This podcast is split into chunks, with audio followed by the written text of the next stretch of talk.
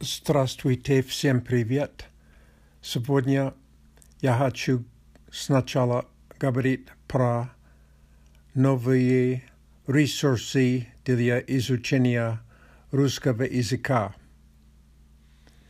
Недавно я скачал книгу на Kindle Intermediate Russian Short Stories.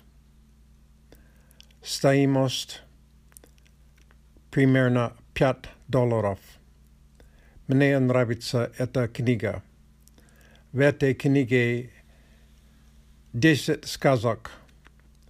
Мне кажется, что уровень может быть А2 или чуть выше.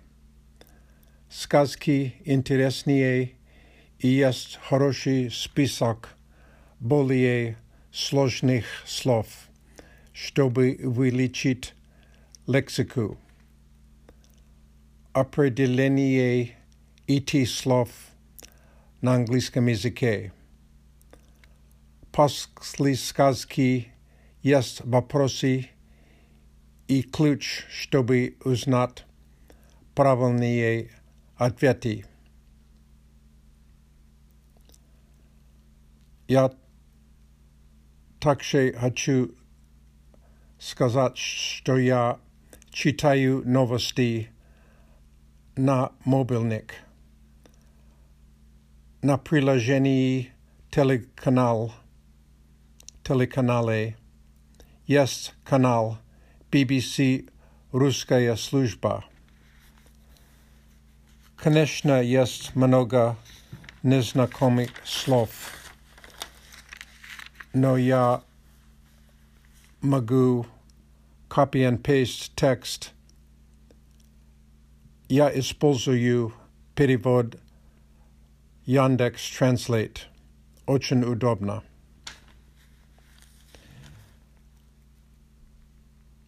Новый канал на YouTube. Сейчас я слушаю Russian Radio Show на YouTube. Я читаю, я считаю, что Russian Radio Show хороший источник понятного материала для уровня B1.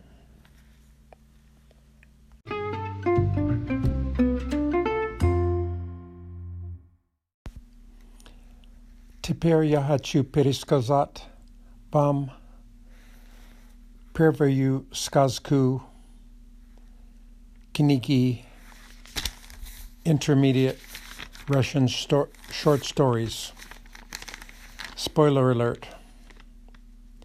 Есть семья, старший брат Максим, младший брат Кирилл и родители.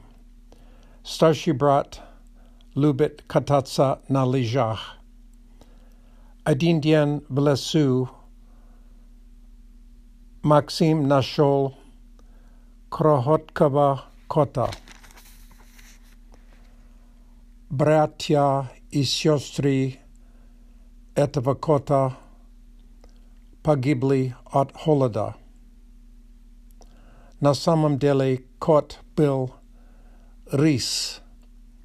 Р, И, С, мягкий знак. Это линкс по-английски. И Максим догадался, что охотника убил мать risi. Poetemu on prinios ris damoi.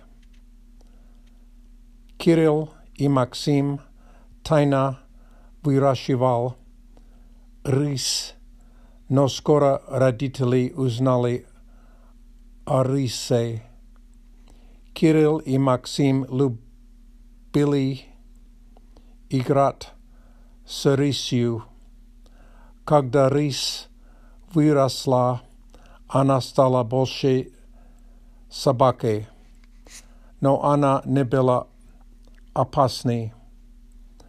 Наконец родители сказали, что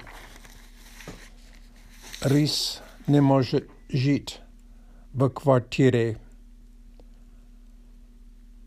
Они должны освободить рис в лес, потому что он дикое животное. Через несколько лет Кирилл и Максим искал рис в лесу.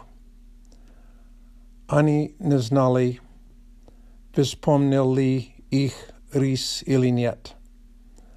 Когда они встретили рис, она бегала навстречу, и они играли вместе. Спасибо за внимание. До свидания.